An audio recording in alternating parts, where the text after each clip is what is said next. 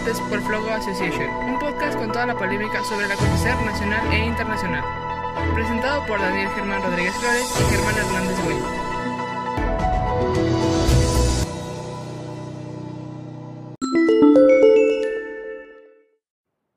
Hola, ¿qué tal amigos? Buenos días, buenas tardes, buenas noches. Bienvenidos a otro episodio de Debates por Flogo.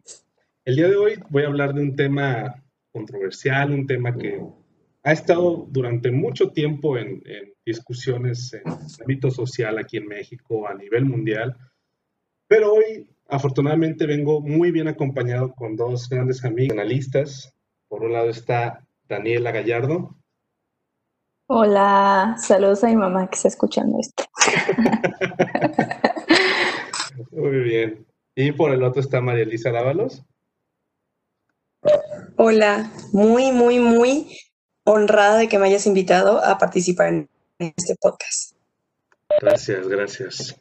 Bueno, pues entonces, pues el día de hoy ellas van a hablar conmigo, discutir sobre este tema, pues controversial y que ha estado justamente la anterior semana dándose de qué hablar por un decreto que hizo la Suprema Corte de Justicia respecto a la ley que se estipuló en Veracruz en el materia de aborto. Entonces, hoy es el tema que vamos a hablar el día de hoy. Hoy vamos a analizar un poco esa perspectiva, nada más para poner en contexto y si me permiten las dos personas que, que nos están ahorita acompañando, voy a explicar a grandes rasgos un poco lo que, lo que pasó con la Suprema Corte. Y es que desde hace años, desde hace años, existía una omisión eh, en términos legislativos, en términos este, constitucionales, de la materia local en Veracruz, que penalizaba concretamente a las mujeres que abortaban. Se metían algunas sanciones, incluso en algunos casos muy extremos se podía meter a la cárcel. Entonces, eh, siempre se han estado dando, metiendo reformas, eh, decretos para tratar de suprimir un poco de esto, pero salió después eh, de un ministro de la Suprema Corte un análisis y, una demanda para poder cambiar esa perspectiva, modificando los artículos desde una perspectiva internacional.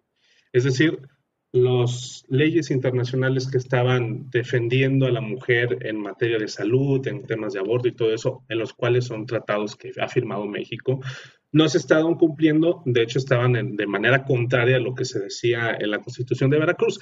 Entonces, eso estaba eh, delimitando un poco ese reglamento y es lo que se lleva a la Suprema Corte y lo que se discute. Una vez adentro en comisiones, eh, la rechazan, que eso fue lo que detonó un poco más eh, el coraje, el, el, estallido en las redes sociales. Pero podemos observar también que, que yo eso sí quiero agregar, que era un tema más de una perspectiva legislativa y más de un tema de, funciones de poderes. La, la, opinión que tuvieron aquellas cinco personas que estuvieron involucradas en la comisión comentaron inicialmente que no se podía hacer por un tema de eh, abuso de autoridad por parte de la Suprema Corte para traer este, esta eh, problemática y además el suprimir algunos poderíos que tenía o, o, controles que podía tener el Poder Legislativo y que en materia de eso significaría una cuestión anticonstitucional. Ok, eso ya poniendo un poco de ejemplo. Sin embargo, pues yo quiero ver eh, más que nada la perspectiva social, cómo, cómo lo tomaron otras personas, cómo lo vieron, y pues es aquí como yo las, las estoy introduciendo a ellas dos para ver más o menos cómo, cómo será la discusión. Entonces, no sé qué me puedan dar ustedes al inicio una opinión respecto a todo esto. ¿Qué piensas tú, Daniela? Eh, pues muchas gracias por darnos este espacio en tu podcast y más por darnos la oportunidad de poner un tema tan importante como esto, estos en la mesa, porque pues sí, se necesita hablar de esto, de lo que la gente no quiere oír. y de lo que pasó en Veracruz, pues sí llegó a molestarnos, yo creo que a la población en general que está a favor del aborto. Eh, pero bueno, eh, a pesar de todo eso, no hay que eh, dejar que los providas y que todos los muchos se pongan esta medalla, porque no es una medalla que ellos se hayan ganado. Eh, la propuesta no fue desechada porque pues los, em, los de la Suprema Corte fueran muchos, o sea, simplemente fue algo que tiene que ver pues más con las leyes y todo eso, o sea, con la redacción, me parece. Eh, y pues sí, o sea, la puerta sigue abierta y ánimo a toda la comunidad que apoya el aborto. Y pues acuérdense que no fue, pero va a ser. Sí, a mí me parece importante recalcar, eh, como decía Daniela, gracias por darnos este espacio y más que nada por haber invitado a mujeres a debatir sobre este tema. Se me hace que es algo muy, muy, muy importante porque desde siempre ha sido la lucha porque un hombre, porque un hombre tiene que eh, decidir por, ¿no? Y pues más que nada, eh, sí, fue muy decepcionante que no pasar este proyecto de ley por technicalidades en su forma de redacción, pero como dice Daniela, no fue, pero será ley. Entonces creo que eso es muy importante. Sí a toda la comunidad nos decepciona un poquito, pero seguimos sin echarnos para atrás, seguimos viendo por los derechos reproductivos de la mujer y por un tema que es más que nada salud pública. Claro. A ver, y ahorita ya que dijeron que no fue, pero va a ser, ¿me pueden dar como su perspectiva, la visión que tienen de por qué es necesario aprobar este tipo de leyes, de legislaciones a nivel nacional? O sea, ¿cuál es la importancia del aborto para que esto pueda significar en un avance a lo mejor en, en materia de derechos humanos o algo así? No sé cómo, cómo me lo pueden explicar un poco. Eh, pues claro, eh, para mí el aborto es muy importante porque eh, el que una mujer pueda decidir sobre su propio cuerpo es una decisión revolucionaria, o sea, sin duda alguna, ya que siempre hemos tenido la religión, siempre hemos tenido a los hombres adentro de nuestros úteros sin poder decidir si queremos tener hijos o no y que se aprueben este tipo de leyes, para mí es un paso gigantado y también para mí es un tema de salud, o sea, es una cuestión 100% de salud. Y mira, aquí este, te voy a decir la, la, definición de salud según la Organización Mundial de la Salud. Se entiende como salud a un estudio, estado completo de bienestar físico, mental y social, y no este, solo como ausencia de afecciones o enfermedades. Esto es decir que no porque este, la mujer tenga un embarazo que tal vez no sea riesgoso, que no ponga este, en riesgo su vida o que el producto venga mal o así, no por eso tienen este, la obligación de parirlo si no quieren, porque también ahí viene eh, como implícito su estado mental, porque algunas mujeres no se sienten listas y tal vez nunca van a estar listas para ser este, madres, porque la sociedad siempre nos ha impuesto que nosotras pues nacimos para ser madres y no es la realidad, o sea, tenemos una naturaleza más allá que ser madres. Sí, en lo que a mí respecta, lo considero importante ya que este, creo que la sociedad va avanzando, creo que nos vamos dando cuenta de que, como dice Daniela, la mujer vino a este mundo y tiene más capacidades aparte de simplemente ser madre. Y bueno, como yo lo veo o como yo lo, mi perspectiva lo ha captado es, necesitamos aborto, ¿por qué? Un aborto es penalizado, ¿por qué? Porque hay mujeres cuyos esposos misóginos las obligan a tener relaciones con ellas y quedan embarazadas de un sexto hijo que no pueden mantener mujeres cuyo novio las dejó plantadas, por así decirlo, les, les quitó el apoyo una vez que supieron que estaban embarazadas y no están listas y no se sienten con la capacidad, tanto económica, física, mental, de traer una vida a este mundo. Niñas pequeñas que desgraciadamente México es el segundo país mundial con embarazos eh, adolescentes eh, y de infantes, que ellas de ninguna manera están listas. Entonces, eh, los derechos o el bienestar prenatal parten del el bienestar tanto físico como psicológico de la mujer, que se sienta preparada, capaz y que tenga esa maternidad deseada, porque pues el estandarte que siempre hemos tenido, la maternidad va a ser deseada o no será. Entonces, cuando la mujer esté lista, preparada para ser madre, entonces, qué mejor que venga una maternidad deseada. Mientras no, hay, debe haber leyes que protejan a esa mujer, que protejan sus decisiones o que al menos no la penalicen, eh, que tenga un acceso a un aborto seguro, que tenga acceso a información, no simplemente se trata de aborto, se trata también de información, educación sexual, este, y pues la manera más sensible y correcta de hacer las cosas. A ver, ahorita tú estabas comentando lo, lo del tema de la penalización. O sea, bueno, conocemos muy bien la situación que hay, que hay en Veracruz, de que dicen que realmente existe en el Código Penal una sanción específica para las personas que abortan. Pero, a ver, es, una realidad que en México de verdad te están yendo a la cárcel, se están dando sanciones económicas o, este tipo de penalizaciones a estas personas, a las mujeres que, que deciden abortar, o crean más que, es un tema de que a los doctores, a las clínicas que están, que están haciendo este tipo de cosas. O sea, si pasa o, a lo mejor es un tema más social o cómo lo ven ustedes. No, claro que pasa. O sea, según datos de GIRE, que es el Grupo de Información de Reproducción Elegida, este, actualmente se encuentran 100 mujeres en cárceles del país pagando condenas de hasta 50 años de prisión por el hecho de abortar.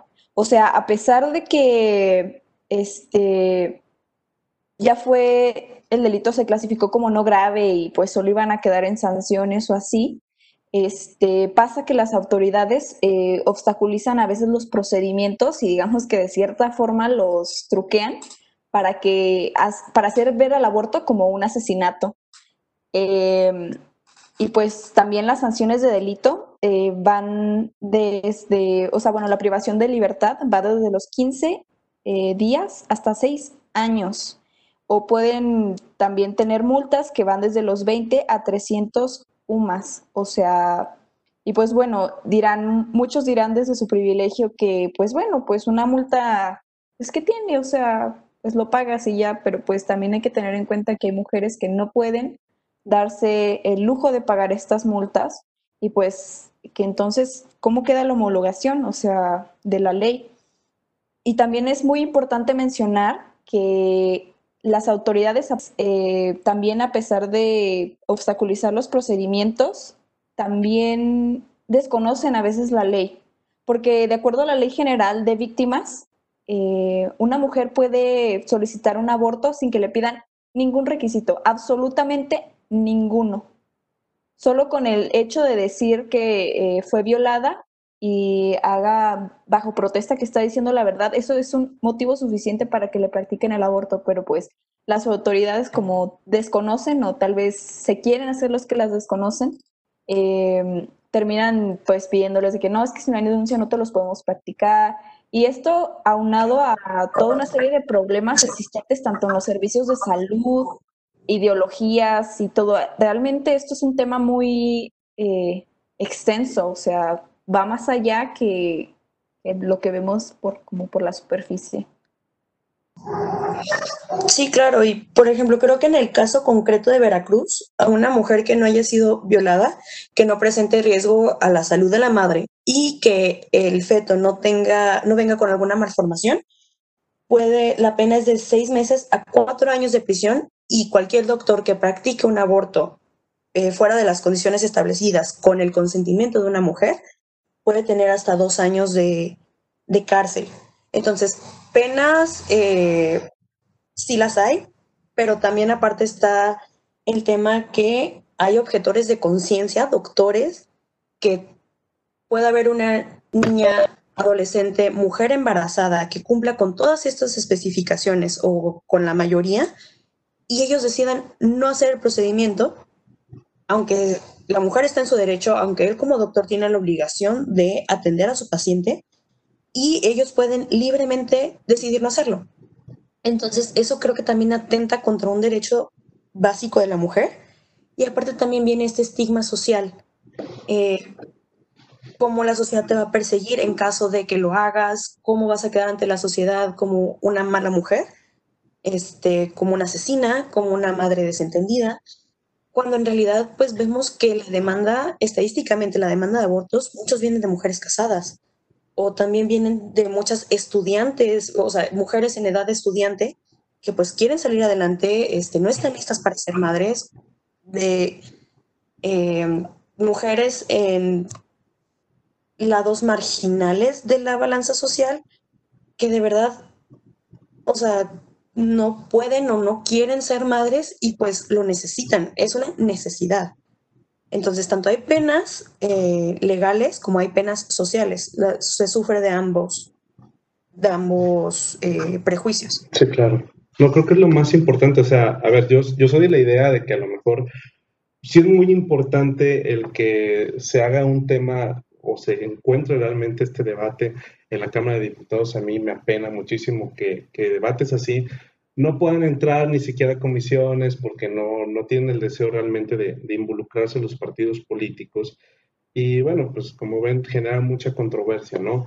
Pero la verdad es, nos enfrentaríamos, o sea, si esto fuera legal, si se aceptara, ¿qué pasaría? O sea, los estigmas sociales se, no creo que se podrían ir, o sea, ¿qué, ¿qué han visto ustedes que a lo mejor también puede ser impedimento? Que, que eso garantice o no el que la mujer se sienta realmente libre como para tomar esas decisiones. Porque luego, a ver, yo conozco muchas personas y muchas mujeres que pasan situaciones así y que no quieren, pero no quieren también, aunque les digas, bueno, pues vete a Ciudad de México y hace esa situación y, ya hablo, pues te regresas o algo. Y no, porque tienen miedo a lo que digan sus padres y digan su familia o no sé, o sea, determinadas cosas. No sé cómo ustedes lo vean.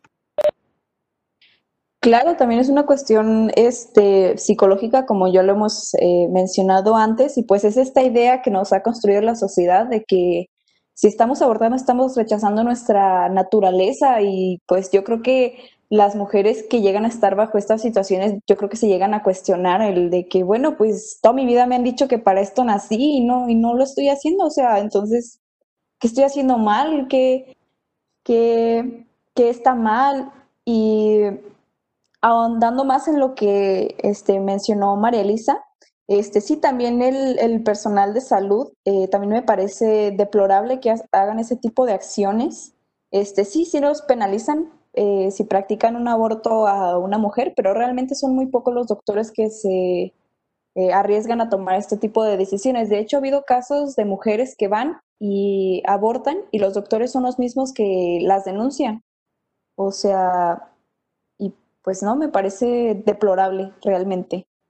Y pues también em, lo que hace que también a las, a las mujeres que se la piensan en abortar es que a la hora de buscar clínicas para practicarse pues un aborto un poco más seguro, eh, van y buscan estas clínicas y se topan con clínicas falsas operadas pues por gente religiosa, en donde definitivamente no les practican un aborto, ¿no? Porque pues eso está en contra de los de la gente pues eh, con sus ideologías religiosas, pero las obligan a ver videos eh, traumáticos, o sea, van, van muy decididas a abortar y terminan traumadas del video que vieron porque pues el video que les suelen poner en estas clínicas es un video de un bebé como de unos que este seis, el, de la, el de la piernita.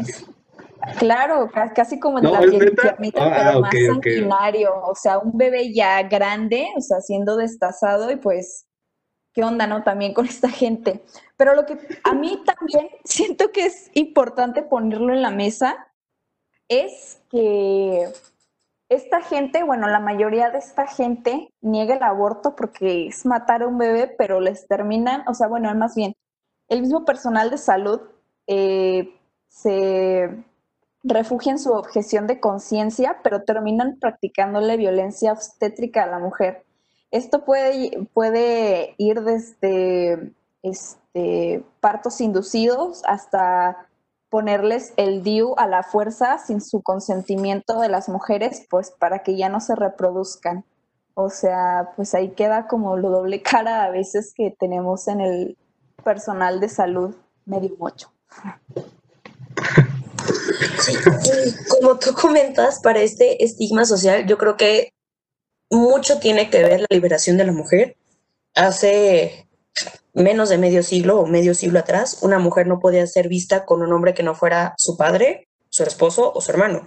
Entonces, esta liberación de la mujer nos ha llevado a que la mujer busque más derechos. Este, como menciona Daniela, eh, creo que tenemos que meternos en la cabeza o ya comprender, como te mencionaba, que la mujer tiene muchas más capacidades aparte de, ser madre y tiene su tiempo para ser madre. Eh, sí es deplorable que las mujeres eh, vayan decididas a abortar, a terminar su embarazo de una manera incluso legal, pero que se les traumatice o que este no sea un, un procedimiento sensibilizado. Sí, es un proceso fuerte, pero no por eso tiene que ser casi, casi este, barbárico. No, la mujer pasa por un proceso mental, por un proceso psicológico muy, muy fuerte.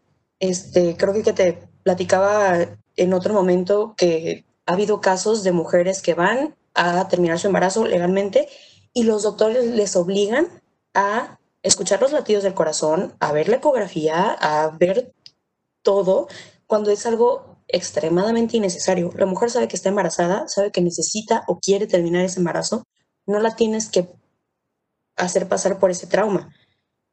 Entonces, este, por ejemplo, en Alemania, si tú vas y pides un aborto, ok, tu doctor va acompañado con un psicólogo, este, que primero te da toda la información que tienes que, que conocer y te manda a tu casa por dos días para que lo pienses bien.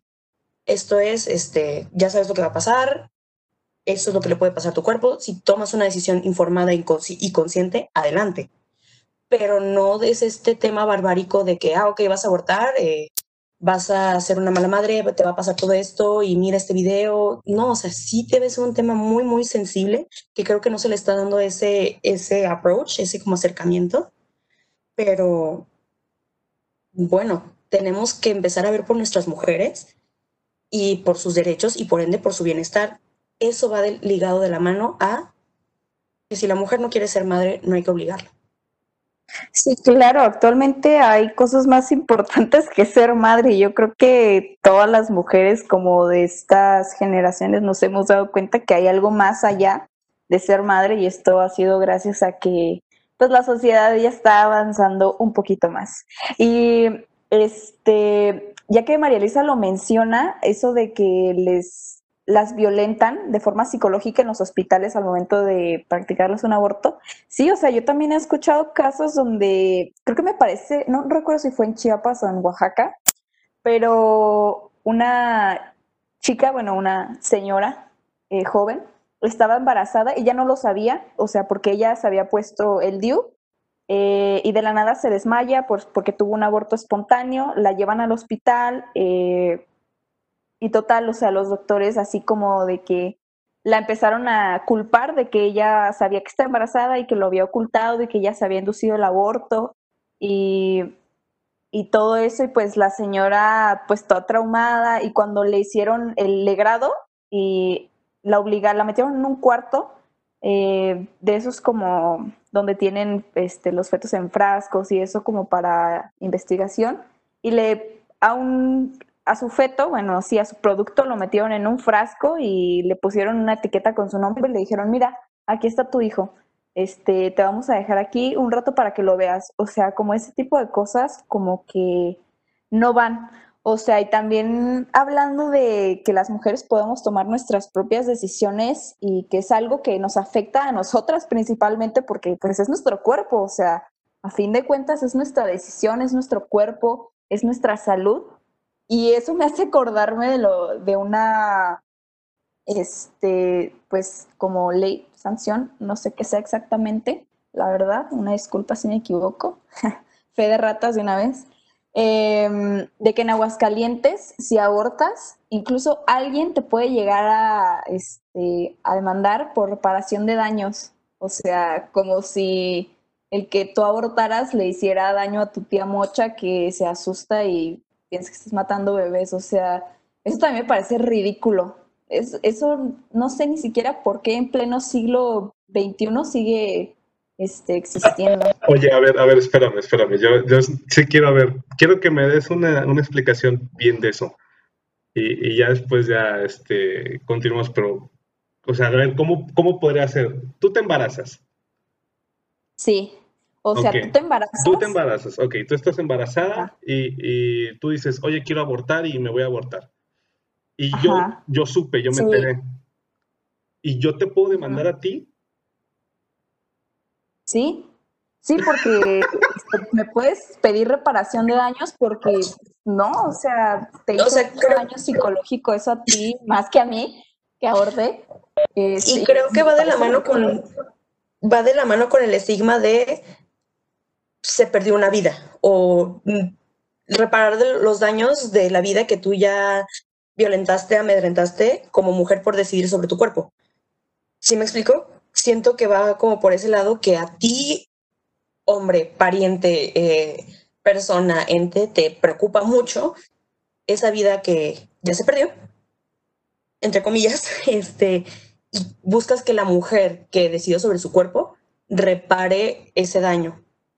Eh, Daniela, corrígeme si me equivoco, pero tengo entendido que es eso. Sí, sí es algo así, o sea, incluso pues también el médico de que, ay, yo se lo practiqué, pero pues me dañó mucho haber matado a ese bebesaurio. Pero sí, eh, aguas con los mochos, aléjense de todos los panistas, amigos.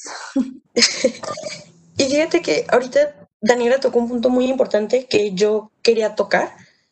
Eh, hablabas de una mujer que tenía el DIU y que resultó embarazada y creo que eso es algo muy importante porque muchas veces se tiene esta visión o este paradigma de que ah, es que tú te embarazaste fue porque eres una irresponsable y no te cuidaste. No. O sea, de verdad que la educación sexual y la protección sexual de la mujer está tan, tan, tan mal en México que no hay acceso continuo, porque hay campañas, sí lo acepto, pero no hay acceso continuo, gratuito a anticonceptivos de calidad. Y cuando tú vas a un doctor particular para conseguir uno, son muy caros. Entonces, eso es lo primero. No tenemos un acceso público general a anticonceptivos eh, de calidad. Y otra es que ningún anticonceptivo es 100% efectivo.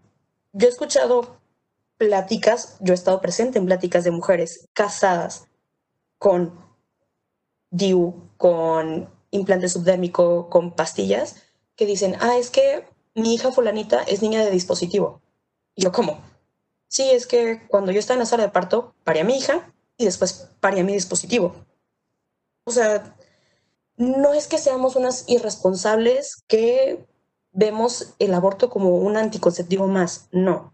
Es que necesitamos políticas de, de educación sexual y campañas de anticonceptivos eficaces, accesibles, y aparte se necesita nuevamente sensibilizar este tema.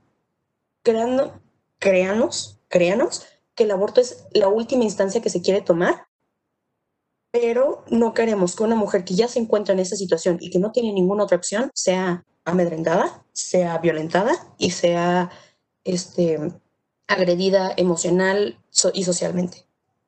Claro, o sea, eso también, porque la gente confunde que la gente que somos este, pro aborto piensan que vamos a andar este, induciendo abortos a cualquier mujer embarazada que nos topemos, pero claro que no, o sea, incluso el aborto no lo recomendamos, o sea, definitivamente no lo recomendamos porque estamos conscientes del, del daño que causa al cuerpo, pero el que no lo recomendemos no significa que si una mujer este, quiere tomar esa decisión, si una mujer se siente segura de, tomar esa decisión, no la vayamos a apoyar. Obviamente la, vaya, la vamos a apoyar, o sea, lo quiera tener o no lo quiera tener, pero pues es algo que mucha gente como que no entiende porque nos sataniza de esa forma. Y hablando de la educación sexual, claro que también es muy importante, pero pues bueno, ¿qué podemos esperar de aquí en México si los panistas ya andan legislando el, el PIN parental para que a los niños no les, no les den educación sexual? Porque, uy, no, no vayan a tener sexo a los ocho años entre ellos en la primaria, ¿verdad? Y creo que esa es otra cosa muy importante. La educación sexual este, no es simplemente le voy a enseñar a mi preadolescente de nueve años lo que son sus órganos sexuales para que dentro de dos, tres años ya tenga relaciones. No, o sea, la educación sexual va mucho más allá. Va para que se conozca el cuerpo humano, va para que niños en etapas prematuras aprendan a identificar lo que es un abuso sexual, un acoso, etcétera, y lo puedan platicar con las palabras correctas. Y va también para que la niña de 15 años no piense que por meterse a bañar después de tener relaciones ya no va a quedar embarazada. Va también para que se conozca lo que es una enfermedad de transmisión sexual. O sea, educación sexual es un paradigma muy, muy, muy grande que se ha satanizado con nuestros niños van a empezar a tener relaciones desde una edad muy temprana. Yo no sé por qué piensan que educación sexual es igual a enseñarlo, enseñarlos a tener sexo, o sea, definitivamente no. Pero pues eh, gracias a Dios y al universo no se ha permitido ese pin parental y ojalá que no se permita nunca, porque la educación sexual aquí en México es algo que urge, urge realmente. Sí, claro, yo creo que también es normalizar el, mira, esto es un condón, esto te lo tienes que poner sí o sí para evitar un embarazo y para evitar una enfermedad de transmisión sexual. Entonces, este, porque hay gente que en su edad adulta aún le da pena comprar condones y aún piensa que este, me van a juzgar. Créeme que si te llegan a juzgar va a ser para bien porque me, te estás preocupando por ti, por tu pareja y por tu futuro. Entonces, este, también hoy en día hay mucho estigma de que para una mujer ir al ginecólogo es nada más si está casada o si tiene mala reputación. Entonces, hay muchas cosas que se tienen que cambiar, que se pueden cambiar desde la educación sexual temprana. Entonces, sí, yo espero que esto del PIN parental nunca, nunca llegue a pasar. Y otro punto que quería tocar era, como tú lo mencionas, si una mujer queda embarazada y decide tenerlo, la vamos a apoyar. Si una mujer queda embarazada y decirle no tenerlo, la vamos a apoyar. Lo que no apoyamos es que tu mujer con tus ideales, u hombre con tus ideales, o lo que seas con tus ideales, quieras impedirle a una mujer en la situación que se encuentre, tomar una decisión en lo que respecta a su cuerpo y a su futuro. Eso es lo único que, que pedimos, simplemente que no haya una penalización por ejercer un derecho. Están comentando como que situaciones muy específicas, eh, muy claras sobre lo que pasa ahorita con los estigmas sociales que, que aparecen, ¿no? Pero necesito yo también entender o, que me cuenten un poco de la perspectiva. A ver, imagínense que mañana se aprueba el aborto Imagínense que mañana llega a lo mejor el pejesaurio y ya está muy contento y dice, no, pues mañana todas las, chavitas van a, van a este, poder tener esa libertad. Pero obviamente para que se, apruebe van a tener que aceptarse otras cosas o creen que nada más así solo se, tenga que realizar. ¿Cómo lo ven ustedes? ¿Qué se necesita para que el día de mañana el aborto eh, sea aprobado y que además que, tenga realmente el, el efecto que es necesario en la sociedad. Porque, a ver, pues obviamente si nos enfrentamos de que va a ser aborto legal, pero estamos en lugares donde, donde hay muchísima pobreza y muchos estigmas religiosos y todo eso, pues obviamente no creo que, que siga teniendo la misma funcionalidad. ¿O cómo ven ustedes?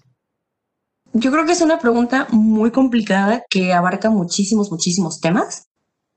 Yo creo que lo principal es quitar este estigma y quitar también, separar lo que es legislación y salud pública y derechos de la mujer de creencias, de este, como este pensamiento personal, porque lo comentábamos ya, tanto Daniela como yo decimos, de verdad, el aborto es lo último que le desearíamos que a una mujer por, que fuera por lo que tuviera que pasar. Y por ejemplo, a lo mejor si yo, María Elisa, el día de mañana sé que estoy embarazada, no abortaría, pero quizá mi compañera de un lado, mi hermana, mi sobrina, mi lo que tú quieras, queda embarazada y ella dice, de verdad es que no lo puedo mantener, no estoy lista para ser mamá, no es una etapa de mi vida en la que yo deseo una maternidad, que mi creencia de que yo sí tendré a mi hijo no afecte su derecho de este, ejercer su, eh, su voluntad. Aparte, también que se necesita, como ya lo habíamos eh, mencionado, una educación sexual que nos haga ver lo que en realidad pasa. ¿Por qué? Porque si al final la ciencia ya te dice antes de las 12 semanas, este, pues no es una intervención agresiva, no es una intervención este, barbárica, porque aún no lo aceptamos. Y esto viene mucho de la falta de liberación de la mujer. Si tú eres mujer y no vas a ser mamá, ¿qué eres? Soy muchas cosas, soy capaz de muchas, muchas cosas. Entonces, este, creo que tenemos que empezar a ver a la mujer en primera como una persona con derechos, con un futuro que a lo mejor no va por parte de una familia. Y pues quitar este estigma de educación sexual de escuela católica que ya les platicaba una historia. Este muy chistosa no sé este si estén de acuerdo en que la cuente pero esta educación este tabú este tema tabú eh, todo esto de que no, tú discute tu sexualidad, tú discute tus deseos o si tus deseos no son lo que va con la sociedad, no los discutas en privado. Entonces, este, creo que se necesita eso, separar las creencias personales de la legislación, una educación sexual íntegra y liberación y otorgamiento de derechos a la mujer. ¿Tú, tú qué crees que se necesita? Este, pues bueno, eh, pues a mí me encantaría o sea, que si se legalizara el aborto también eh, viniera, bueno, el aborto pues gratuito obviamente, pero que este viniera acompañado de una atención psicológica, porque pues también, eh, así como es elemental el bienestar físico, también el mental, yo siento que es algo, pues sí, que no, que no, que no se debe dejar a un lado. Y también, este, pues es como dice María Elisa, o sea, quitarnos el estigma, esa cosificación que tenemos, eh, o sea, que la sociedad nos impone de que, pues sí, o sea, nos ven como máquinas de bebés y nada más. Y pues em, esto va a sonar un poco cliché, pero pues sí, o sea, no somos pues, las costillas de los hombres, somos seres humanos muy aparte de los hombres, tenemos muchas capacidades y tenemos una vida más allá de tener hijos. Además de que, bueno, ahorita se me viene a la mente este, que también el, despenalizar el aborto eh, va a hacer que muchas mujeres que han este, tenido abortos, eh, pues ya sea por enfermedades, por, eh, bueno, abortos incidentales, pues que no se sientan mal porque también este tipo de temas las hacen sentir mal a ellas, las hacen sentir como monstruos, como que no sirven para nada porque ya perdieron al bebé porque, este, porque su esposo este, quiere hijos y ellas no pudieron darle uno, siento que también eso ayudaría a que ellas se dejen de sentir así. Y pues nada, este, pues va a ser, tiene que ser ley, sí o sí. Sí, y un par de cosas más que a mí me gustaría agregar. Creo que hablábamos fuera de eh, de este podcast sobre que México no era pro vida, sino que era pro nacimiento, que forzaba a una mujer a dar a luz y que ya después, si México fuera pro vida, no se amedrentaría tanto la vida de un mexicano con tanta violencia, con tráfico de personas, con toda la situación que pasa actualmente en el país. Entonces, este, quitarnos este estigma de que se es pro vida solamente por obligar a una mujer a dar a luz. No, si México quiere ser pro vida, tiene que atender la vida de muchos mexicanos y de muchas mexicanas que están este, en condiciones deplorables. Acabas de dar un punto buenísimo con eso, María. A ver, es, importante entender que, que, obviamente el enemigo se, se, le define como te defines tú. Creo que en esa, en esa cuestión sí hubo una derrota muy grande a las personas que están a, a favor del aborto, porque, a ver, pues pro obviamente cuando, cuando dices a los demás es como que el asesinato y todo eso, entonces se creó todo el estigma y creo que eso ha influido muchísimo en, cómo ahorita incluso la aceptación pues se da, o sea, y eso es justamente yo lo que iba a preguntar, a ver, ¿por qué, ¿por qué los pro vida siguen tan prominentes actualmente en el país? ¿Por qué a pesar de la tecnología, de que nos hemos quitado a lo mejor muchas este, eslabones de lo que era la cultura religiosa que había aquí en México, cómo eso terminó por, por afectar en, que ahora siga teniendo la influencia los providas y tengan todo este, todos estos apoyos. O sea, he visto movimientos, marchas grandísimas allá en Guadalajara. Y digo, a ver, ¿qué, qué, qué es lo que está impidiendo que, por ejemplo, esas cuestiones o estas cosas que ustedes comentan no las acepten? Pues mira, desde mi punto de vista podría ser, eh, pues de que México eh, lo que aquí abunda es la religión católica, o sea, definitivamente yo creo que la mayoría del país es católico.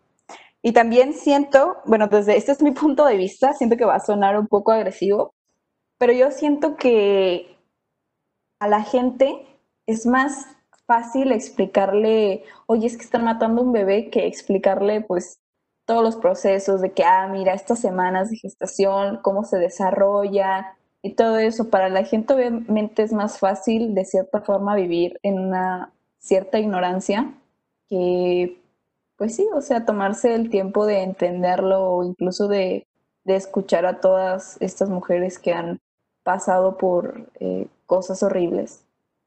Creo que viene como de un tabú muy grande porque este bueno, se dice el salvemos las dos vidas, pero la verdad es que estamos dejando ir muchas mujeres por ponernos estas viseras de caballo de salvemos las dos vidas. ¿Por qué? Porque el aborto es una realidad y muchas mujeres están muriendo en abortos clandestinos, inseguros. Entonces, este, creo que ese es el tabú de no querer ver como esta es la realidad de una sociedad que te está pidiendo a gritos reformas legales.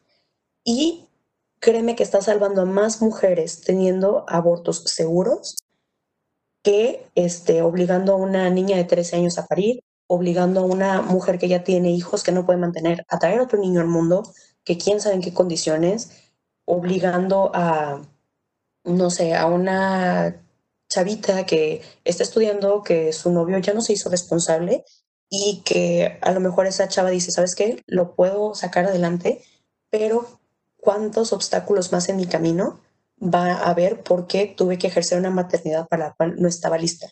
Entonces creo que es ese tabú de, este, como dice Daniela, este, para mí es más fácil explicarte que sabes que este, se murió, estás matando un bebé, a explicarte que sabes que las condiciones socioeconómicas, las eh, condiciones psicológicas de esta mujer, el, el simple deseo de esta mujer sobre su cuerpo es este, porque es muy difícil ser empático en matices de grises.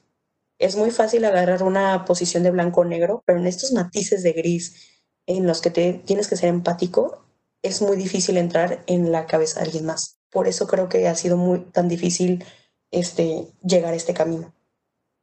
Hablando de, de lo que menciona María Elisa, o sea, de cómo pues la gente provida, bueno, también hay que tener en cuenta, y yo creo que es algo que todos podemos ver, que es algo muy tangible, de cómo toda esta gente provida este, es gente privilegiada, o sea, gente que no sale de su burbuja y que piensa que literal las mujeres quieren abortar, pues si lo quieren usar el aborto como método anticonceptivo de que, ay, pues bueno, pues ya se rompió el condón, deja voy a abortar. Cuando no, o sea, no quieren salir de su burbuja y no quieren este, aceptar su privilegio porque piensan que que todos lo tienen. O sea, y, yo creo que se pueden dar cuenta de que, no sé, si tienen algún amigo provida en su Facebook o en su Instagram o lo que sea, métanse su perfil y díganme este, si ven su casa en condiciones deplorables, si han sabido que alguna vez le ha faltado algo. Obviamente no, o sea, les digo que es gente privilegiada y también para esta gente provida es muy fácil dar el discurso de que, pues bueno, no, si no, si no te quieres hacer cargo de él, pues tenlo y regálalo, este, dale una adopción y así. Pero pues no es tan fácil, o sea, es un niño, o sea, no es un juguete que puedas echar y ya. Y pues las condiciones que tienen la mayoría de los orfanatos son muy precarias, son deplorables. Y me viene a la mente un caso muy famoso, el, el orfanato de Mamá Rosa en Michoacán, donde a los niños los tenían en, en situaciones de casi semisclavitud donde también eran abusados sexualmente, les daban comida en mal estado y pues todo este tipo de abusos que han sufrido este, los niños que han pasado por orfanatos, este, yo creo que cualquier eh, huérfano que ha pasado por estos centros les pueden compartir este, historias muy desgarradoras que yo creo que son cosas que por las que no debería de pasar un niño definitivamente. O sea, y para mí no hay vida más hermosa que una vida digna. O sea, para mí la vida va más allá de nacer y ya. O sea, se necesita una vida digna 100%. Sí, claro, y luego si te pones a checar como las estadísticas de adopción en México, de supongamos mil niños que se dan para adopción este, en un año, las adopciones que en realidad se llevan a cabo o se concretan son mínimas. Este, y muchos terminan en el sistema de casas hogares, de orfanatos, que pues, son deplorables. Aparte también tienes esta, eh, otro tema controversial, controversial, perdón, de, ok, las parejas homosexuales sí quieren adoptar y sí quieren darles una vida digna a estos niños, pero no se les va a permitir. Entonces ahí es como esta, esta dualidad de queremos que un niño nazca, pero una vez que nace, este, si una pareja, aunque sea homosexual, le quiere dar una vida digna, no se lo vamos a permitir. Y el proceso de adopción es larguísimo, es en extremo caro, es desgastante tanto para el niño que se va a adoptar como para la pareja que quiere adoptar. Entonces, sí, este, esta opción de educación sexual, anticonceptivos accesibles y eficaces, y en, en la última de las instancias, el aborto, va a permitir que toda esta situación se reduzca. Perdón, pero es un, es un tema que la sociedad necesita y que se está pidiendo. Este, como una pregunta así medio final antes de las conclusiones.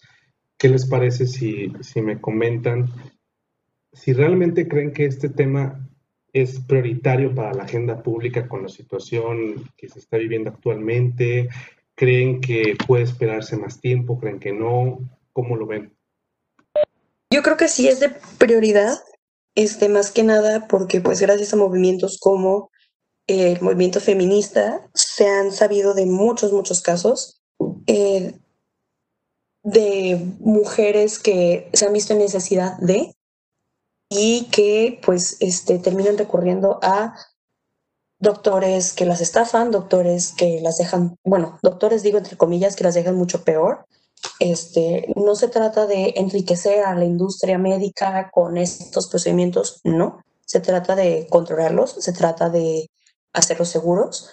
Este, se trata de que cualquier mujer pueda acceder a ellos. Entonces, sí creo que debería ser eh, prioritario en la agenda pública. ¿Por qué? Porque, como te comento, se los comento, perdón, es una necesidad ya. No es un capricho, no es una idea que tú digas, wow, qué vanguardia. No, ya se creó una necesidad en la sociedad de tenerlo. Sí, pues, también este, cabe recalcar que pues son derechos humanos a fin de cuentas y yo creo que los derechos humanos no se pueden dejar para después. O sea, son un tema urgente y que a fin de cuentas pues no le hacemos daño a nadie con esto, porque a fin de cuentas son decisiones eh, bajo el cuerpo de, de cada mujer. O sea, son decisiones propias, son decisiones individuales que pues sí no deberían de ser incumbencia de, de la demás gente. ¿Qué parece si ya hacemos las pequeñas conclusiones? Empezamos contigo, Daniela, luego María Elisa y luego me, me la aviento yo para ya cerrar este, este podcast y pues nada más ver, ver cómo, cómo lo aceptan las personas. Bueno, pues yo con, como conclusión diría que abran su mente, eh, investiguen más sobre el tema y no se dejen llevar este, por lo que, por como los estándares o las ideas con las que hemos crecido. O sea, yo creo que en cualquier cosa no se deben de quedar con lo que crecieron. O sea, investiguen, este, oriéntense sobre el tema y pues nada, o sea, recuerden no mezclar situaciones religiosas con situaciones de derechos humanos o situaciones eh, de política. De acuerdo con Daniela, creo que debemos cuestionarnos todo hasta formar un criterio propio, pero al mismo tiempo tenemos que ser empáticos y no, como quien dice, no medir a, los demás con nuestra misma vara, em, no ver desde nuestro privilegio lo mejor las necesidades de los demás y pues este la verdad es que tenemos que encontrar una manera de que esto sí es una ley, sí va a estar eh, parámetros con estatutos, etcétera. No, no satanizar lo que no conocemos a fondo, porque creo que lo que este podcast este, ha brindado, y te lo agradezco, Daniel, es, ha sido un programa un poquito más profundo sobre por qué sí al aborto. No solo se trata de otro método anticonceptivo, se trata de este, derechos, se trata de una situación tanto económica como psicológica de la mujer y se trata de una vida digna. Entonces no es simplemente una medida que queramos implementar por capricho, es una necesidad y son derechos. Claro. A ver, yo nada más como conclusión, pues obviamente yo desde la perspectiva de un hombre no jamás voy a poder entender la, situación que a lo mejor aquejan muchas mujeres, muchas cosas. Y por más empático que logremos serlo, en algún momento vamos a tener que descuidar un, una situación así. Y, y, la verdad es que no se llega a ese nivel de, de empatía en algunos casos. O sea, yo personalmente sí estoy de acuerdo con que el aborto es necesario, es fundamental para el desarrollo de una sociedad. Y dejando de lado todo el, todo el tema de los valores de los derechos humanos, yo creo que es más por un tema de, de organización, de planeación familiar, que veo, y, yo sí he tenido fiel contacto con orfanatos, tanto aquí en Nayarit como allá en Jalisco, y, y me da mucha pena, o sea, a mí sí me da muchísima pena ver personas, niños que están ahí trabajando, que personas que también ahí, ahí están, se encuentran cuidando a esas personas, a, los niños, pues los ves con, con, situaciones de que no tienen dinero, es muy chido ver, y hay un orfanato así que, que te encuentras en, en, las lomas o que te encuentras este, en Polanco, en, en Andares, pero hay que ver también la otra perspectiva, la otra realidad, hay niños que no tienen ni siquiera para comer, que hay mujeres que te están disputando entre su sueldo o gastar ese sueldo para llevar algo de, de comida a, a, estas casas. Y sí me da, me da mucha tristeza eso de que, de que ves a, a, muchas vidas como que destruidas y que personas también ves mucha delincuencia que se origina también por el descuido de padres, por mala planificación familiar. Ves amistades que, que tenían un gran futuro, pero por esa obligación de miedo a lo que dijeran los padres, lo que dijera la madre, pues terminó por, por obligarlos a, a, tener unas criaturas que sí los quieren, los adoran, los aman, pero, pero que no les están dando lo que, lo que realmente se merecen. Y eso yo creo que es lo más importante y lo que todos tendríamos que pensar antes de, de fijar si realmente a lo que ustedes o a lo que nosotros llamamos vida, pues es realmente vida como lo consideran. Así que claro, nada. Que... Ay, perdón por interrumpir. No, no, no, sí, sí a que este pues no hay que cerrarnos en nuestra burbuja de, de, privilegios y tener muy en cuenta que los orfanatos no son la solución. O sea, a los niños se les arrebata su infancia y la infancia es una de las cosas que no vuelven. Y ojo, y ojo, yo, yo sí, personalmente claro. no sé, no sé Daniela, pero yo personalmente no tengo nada en contra de los orfanatos, sino que más bien, pues es una situación, o sea, realmente el Estado no cubre las necesidades de los, abort de, de los abortos, de los orfanatos. Entonces, no sé, o sea, te piensas de que realmente tienen la capacidad de continuar cuidando a los niños, de estar este, pendiente de todos, de que realmente tengan una, una educación digna, pues es, Sí, y si me permites regresar un poco a la pregunta, ¿qué necesita el aborto? ¿De qué necesita venir acompañado? Es de muchísimas otras reformas que vayan a ayudar al sistema tanto de educación como de salud en México, empezando también por los orfanatos. O sea, yo creo que muchas mujeres también piensan en abortar porque dicen, es que qué vida le voy a dar yo o qué vida le va a dar el Estado o el sistema o alguien más. Entonces creo que este también es un muy buen punto aparte de que pues si una mujer no quiere estar embarazada, el embarazo es un, eh, un estado del cuerpo y de la mente tan desgastante y tan traumático, el parto en sí también.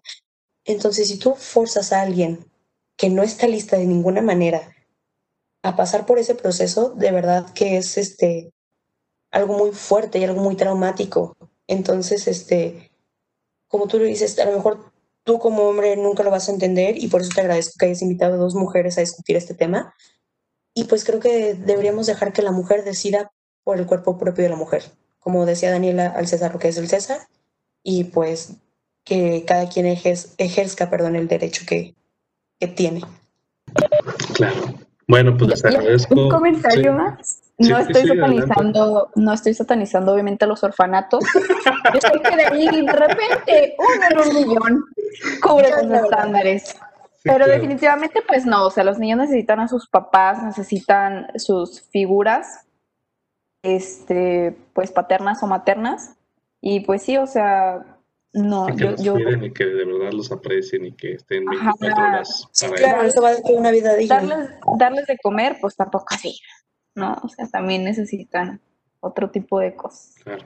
Y ya, pues muchas gracias eh, a ti por darnos eh, el espacio a Marilisa y a mí. No, no, gracias a las dos. De poner un tema tan importante como estos en la mesa y también muchas gracias a María Elisa por este, también tomarse un pedacito de su tiempo para estar aquí con nosotros compartiendo ideas. Sí, claro, gracias a ambos por, por este espacio que la verdad fue muy respetuoso, muy abierto y pues muy, muy completo. Entonces, gracias a ambos. Muy bien. Bueno, les agradezco a las dos el que hayan tomado su tiempo. Y pues nada, espero que nos acompañen en otro episodio próximamente. A ver si, si nos discutimos. Y ojalá, ojalá este, ahora traigamos a unas personas que sean pro vida para ver su punto de vista. A mí me hubiera encantado que este debate hubiera sido de, dos ideas diferentes. Al final no se pudo, no se encontraron a personas que estuvieran dispuestas a, charlar sobre el tema. Y pues ni modo, pues hay que ver. Los espacios están aquí abiertos. Cualquier persona que se quiera animar, mándenme un mensajito. Eh, arroba Dani-Ger97 en Twitter, en Instagram. Y pues nada, un abrazote a todos. Gracias. Adiós.